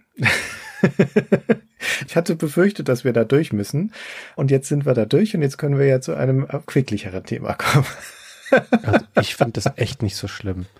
Ist ja Geschmackssache. Ist okay, wenn es dir gefällt und es ist zumindest. Nein, ich sage jetzt nichts Relativierendes. Ich finde es furchtbar. Na gut, das sei dir gewährt an dieser Stelle. Dennoch muss man insgesamt sagen, wenn wir jetzt über die Kombination von Grafik und Sound nochmal sprechen, ist die Version für den Lynx tatsächlich wahrscheinlich schon die beste, oder? Ich habe nochmal nachgeguckt, weil in meiner Erinnerung hätte ich gesagt, ja, auf dem Amiga sah das aber besser aus, stimmt aber gar nicht. Und vor allem sieht das Spiel nicht besser aus in seiner wahrscheinlich bekanntesten Version für Windows-PCs. Ja, das ist der nächste spannende Schritt, denn wenn wir jetzt nur über den Links sprechen würden, würden wir vielleicht gar nicht über Chips Challenge heute reden. Dann hätte es sicherlich nicht diese Kreise gezogen, die es gezogen hat, sondern es schaffte natürlich den Sprung von dieser Plattform in eine größere Verbreitung auf quasi alle Heimcomputersysteme der damaligen Zeit. Also das ist der Amiga, der PC, sogar der C64, auch der Atari ST. Die haben alle eine Version davon bekommen. Beim PC war es also eine DOS-Portierung, die kam 92, glaube ich. Und dann gibt es aber die Version, die sicherlich am meisten dazu beigetragen hat, dass sich das Spiel verbreitet hat. Und das ist die Version für Windows 3.0 und zwar in dem Microsoft Entertainment Pack 4. Und jetzt muss man dazu sagen, dass Microsoft für seine ersten breiteren Windows-Versionen, also die Dreier-Versionen, auch angefangen hat zu versuchen, da eine größere Verbreitung und größere Akzeptanz vor allen Dingen auch im Heimkonsumentenmarkt herzubekommen. Denn das Windows galt ja eigentlich eher als Anwendungssoftware für Büros.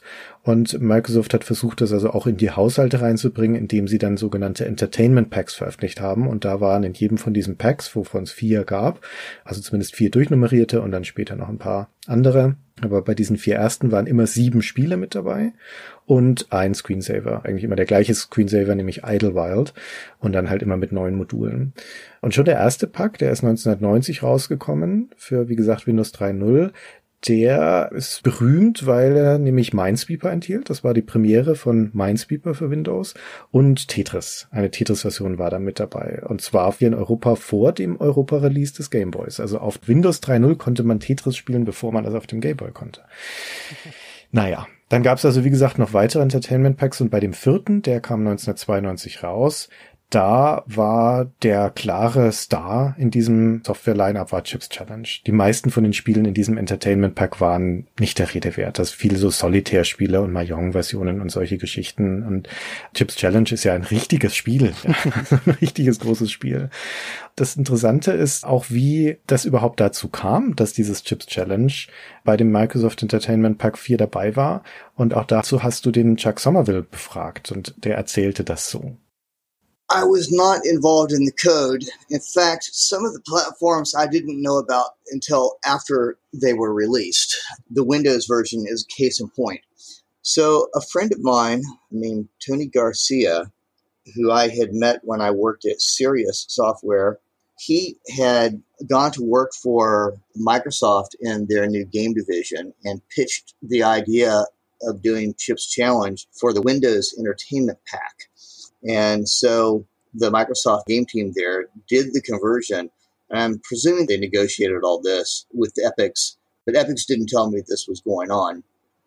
And then when I was shown the Microsoft version, I was actually very disappointed because the Lynx version, when you play it, you see the animation of all of the players and, and the monsters or creatures and stuff, you could see them move from tile to tile. They would actually slide. And the Microsoft version didn't do that. The Microsoft Windows Entertainment version had them just jump from square to square. best I could tell, it was done that way because at the time they couldn't get the performance out of the PC version that they could out of the hardware rendering engine that the Lynx had. Ich würde ihm zustimmen, dass die Windows-Version nicht so schön ist. Ich habe mir die jetzt nochmal angeschaut und diese sehr kargen Animationen, die es gibt, die fallen auf jeden Fall ab. Aber es ist natürlich spannend, dass du dann feststellst in so einer Situation, wo du selber so ein Spiel erschaffen hast, in wirklich kurzer Zeit das auf die Beine gestellt hast, das konzipiert hast, hauptsächlich programmiert hast und dafür gesorgt hast, dass das rauskommt, wenn das dann wenige Jahre später auf andere Systeme portiert wird und du erfährst es erst im Nachgang, das muss schon ein bisschen blödes Gefühl gewesen sein. Ja, es ist bitter, zumal ja ich davon ausgehe, dass der Chuck Somerville da nie davon was hatte, also auch finanziell nie davon was hatte, dass Epix diese Lizenz verscherbelt hat dann da an Microsoft. Und ich kann verstehen, dass er unzufrieden ist mit der Version, denn diese Windows-Version, die Microsoft-Version, die ist gleichzeitig berühmt, denn das ist die Version, auf die sich die meisten Menschen beziehen, die sicher die meisten Menschen gespielt haben, wo auch heutzutage die Speedruns damit gemacht werden. Das ist also quasi die definitive Version des Spiels einerseits und andererseits ist es aber auch mit Abstand die verbugteste und die mit der heißesten Nadel gestrickte. Und da muss man nochmal sich vor Augen rufen, dass obwohl das ursprüngliche Chips Challenge für den Lynx in so kurzer Zeit zusammengekloppt wurde, es doch bugfrei ist. Es funktioniert perfekt. Es ist scheiße unfair, ja, aber bei Design. Das ist nicht, dass da irgendwelche Bugs oder Logiklücken drin werden, sondern es soll so sein, wie es ist. Wogegen die Windows-Umsetzung ist voller Fehler.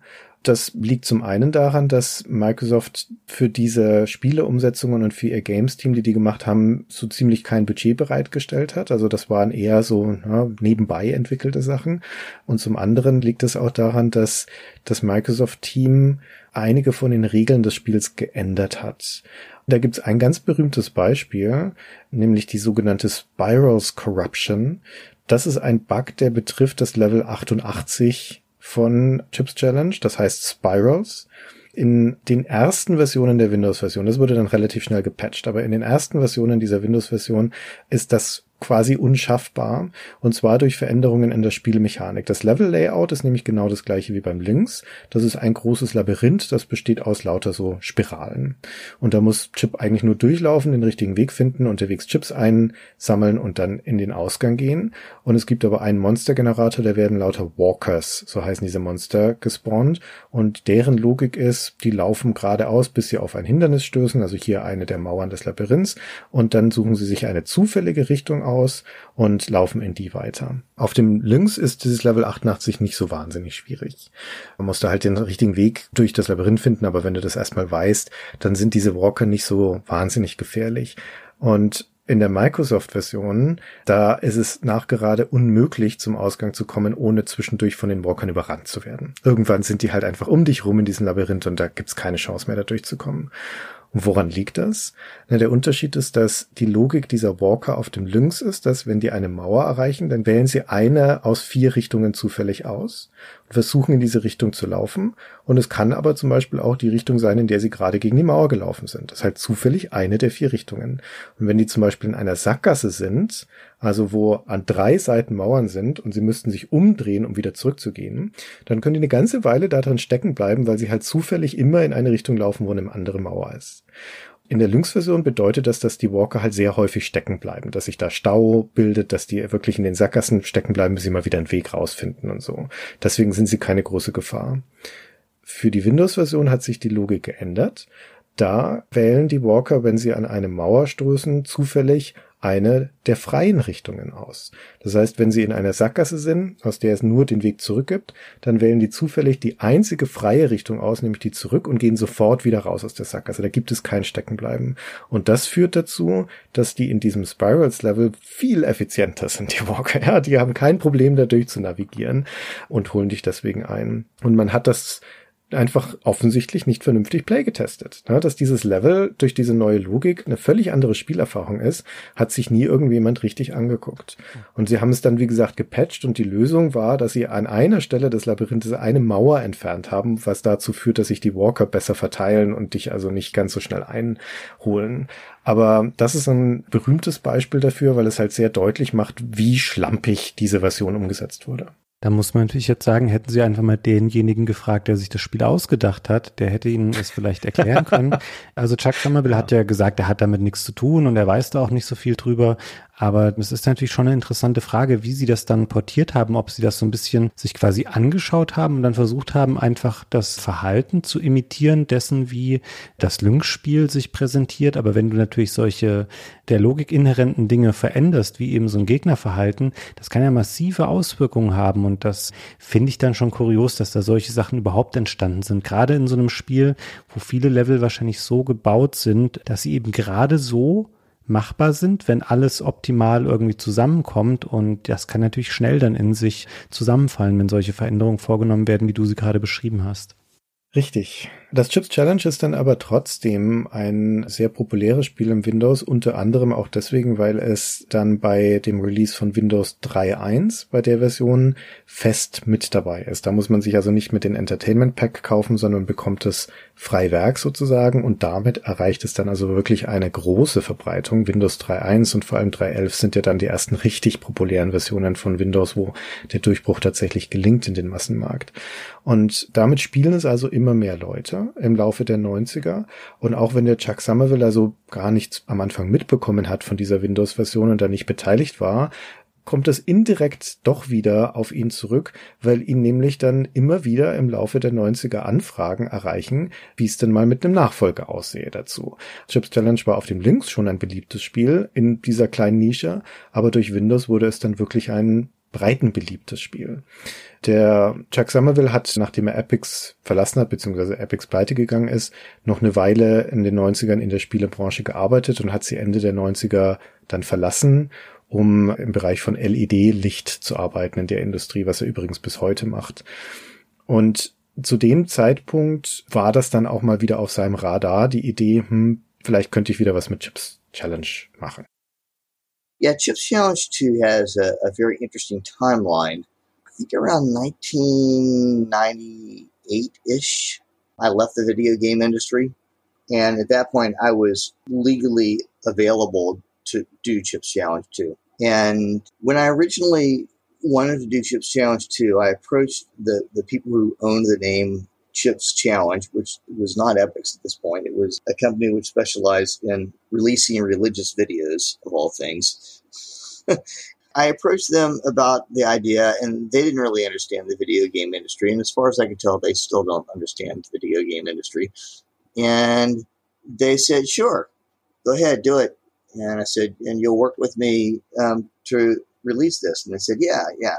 So I spent two years working on it and was ready to release it. And I went back to people who own, own the name Chips Challenge, and they said they wanted $300,000 from me. I'm not a rich publisher. I'm just a guy, right? and uh, they wanted me to guarantee a certain amount of sales like I was the one that's going to be publishing it and that I had a marketing department and you know they completely did not understand who I was as far as I could tell or how video games work and that you can't guarantee a certain number of sales or anything like that or that it would sell at all. So basically I gave up on it at that point and said, well, it's not going to come out. Ja, das ist natürlich albern bis ärgerlich, dass die Firma Bridgestone damals dachte, dass Chuck Somerville in der Lage oder willens wäre, 300.000 Dollar zu investieren, um dieses Spiel zu machen. Also Chuck hat das wirklich auch sehr amüsiert nochmal geschildert, dass die scheinbar keine Ahnung davon hatten, wer er war und wie eben die Spielebranche an sich tickt und funktioniert. Natürlich kann er nicht als einzelne Person das Risiko tragen und dieses Geld aufbringen, um einen Titel wie Chips Challenge 2 zu machen. Also das ist schon ein Kuriosum, wie darauf dann reagiert wurde.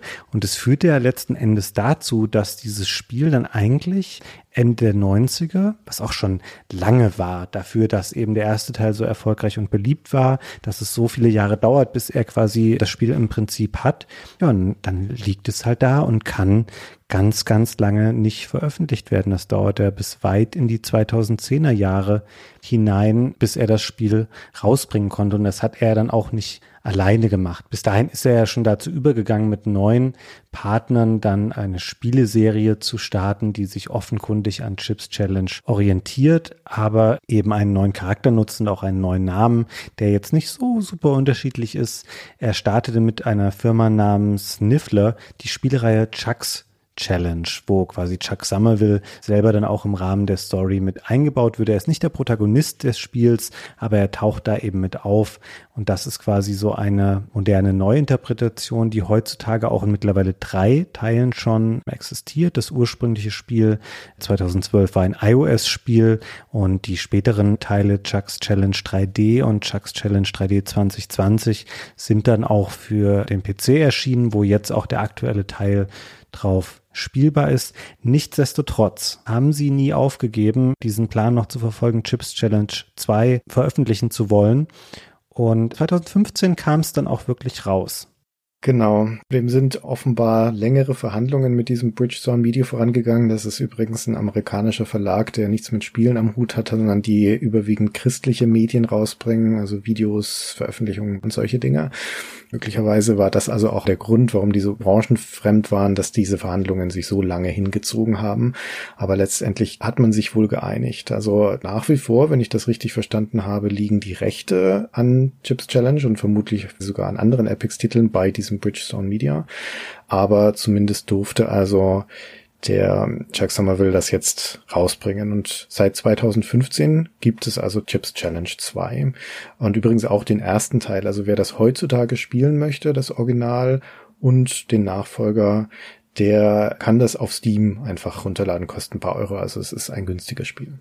Hm, ich glaube, die sind fast geschenkt im Wesentlichen. Und du hast quasi unendlichen Nachschub an Levels, die Leute gebaut haben.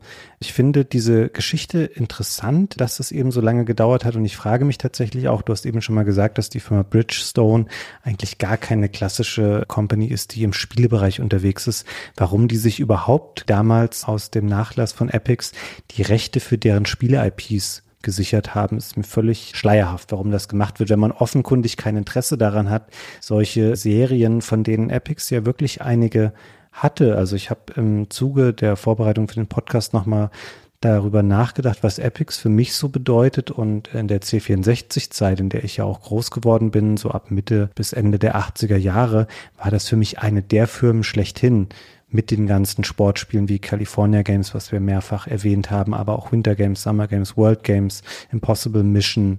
Das war ja schon eine coole Nummer und man hätte sicherlich mehr Glück haben können aus Spielersicht, an wen schließlich die Reste von Epics irgendwann mal gehen, um daraus neue Titel zu machen, die dann wieder für Furore sorgen und auch das Chips Challenge. Wenn das anders gelaufen wäre, hätte sich das, glaube ich, ganz, ganz anders auch entwickeln können und wäre ein viel größeres Brand geworden, denn der erste Titel bei allen negativen Aspekten, die wir hier auch genannt haben und bei allen Nachteilen. Das Spiel war ein besonderes Spiel. Es war ein sehr ambitioniertes Spiel. Es war ein Glücksfall, dass es in der kurzen Zeit fertig wurde. Aber es hat ja auch seinen Grund, warum du und ich das Spiel beide kannten, warum du es vorgeschlagen hast, um es hier bei Super Stay Forever zu besprechen und ich sofort gesagt habe, ja, weil ich nicht mehr im Kopf hatte, dass es ab dem achten Level echt anstrengend wird zu spielen. das ist ein bisschen, ja, auch ein trauriger Fall der Spielegeschichte in einer gewissen Form, der aber dann ja doch noch irgendwie sein okayes Ende genommen hat und wie wir auch gehört haben von Chuck Somerville, er hat später seine Karriere in anderen Bereichen gemacht und heute sieht er die Beschäftigung mit Chips Challenge 2 und eben auch dieser Chucks Challenge Reihe. Das ist für ihn sowas, was er aus Spaß an der Freude macht und hat auch gesagt, dass er sich selber darüber freut, was das Spiel oder was seine Spiele Menschen bedeuten und dass er eben die Gelegenheit hatte, mal ein Spiel zu machen, was wirklich sein Spiel war, was ihm niemand diktiert hat, was nicht irgendwelchen Vorgaben genügen musste. Und er hat auch gemeint, er hätte heute gar nicht mehr unbedingt Lust, klassisch in der Spieleindustrie zu arbeiten, weil das wahrscheinlich kaum noch möglich wäre, solche Pläne zu verfolgen oder umzusetzen. Das wäre alles nicht mehr sein Ding heutzutage.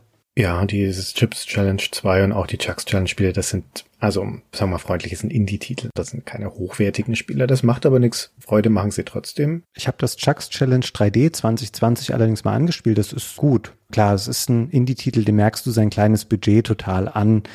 Klar, wirtschaftlich haben die keine hohe Relevanz wahrscheinlich. Genau, also sie machen nach wie vor Freude. Also tut nicht weh, wenn man die anspielt und zumindest mal reinspielt, um zu gucken, ob es was für einen ist oder nicht. Aber es ist schön, dass jetzt nach hinten raus der Chuck Somerville und seine Spieleserie wieder vereint sind. Und ich wünsche natürlich ihm und seinen Chuck Chips Challenge alles Gute. Vielleicht werden wir ja noch mehr Teile und noch mehr Levels sehen. Schauen wir mal, so ausschließen würde ich es nicht. Okay, Fabian. Haben wir alles gesagt?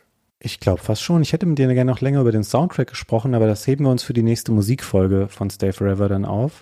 oh, oh, wow. Da bin ich krank. Kann ich jetzt schon sagen. Kannst du Gunnar mal vorspielen, ohne Vorwarnung. Also sagst du ihm nicht, was da kommt, spielst es ihm vor und holst dein Urteil ein. Aber so wie ich Gunnar kenne, ist der dann völlig begeistert, ist völlig von den Socken davon, weil er nämlich keine Ahnung von Musik hat. Ah, das mache ich tatsächlich mal morgen und dann werde ich dir berichten, was er gesagt hat. ja, bitte. Ich kann das Schreien dann bis hier nach Nürnberg hören von Karlsruhe aus.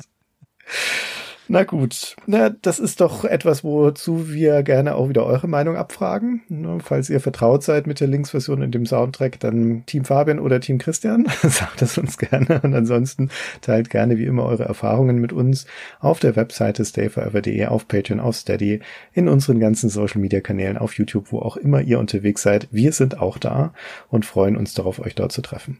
Ja, von mir auch vielen Dank für euer Interesse und fürs Zuhören und auch dir, Christian, vielen Dank, dass wir gemeinsam diese Folge heute hier machen konnten. Bis zum nächsten Mal. Ich bin schon gespannt, was wir uns dann raussuchen, aber es wird ein Spiel mit einem besseren Soundtrack. So viel kann ich jetzt schon sagen, weil das wird ja ganz einfach. Gucken wir mal. Bis dann. Tschüss. Tschüss.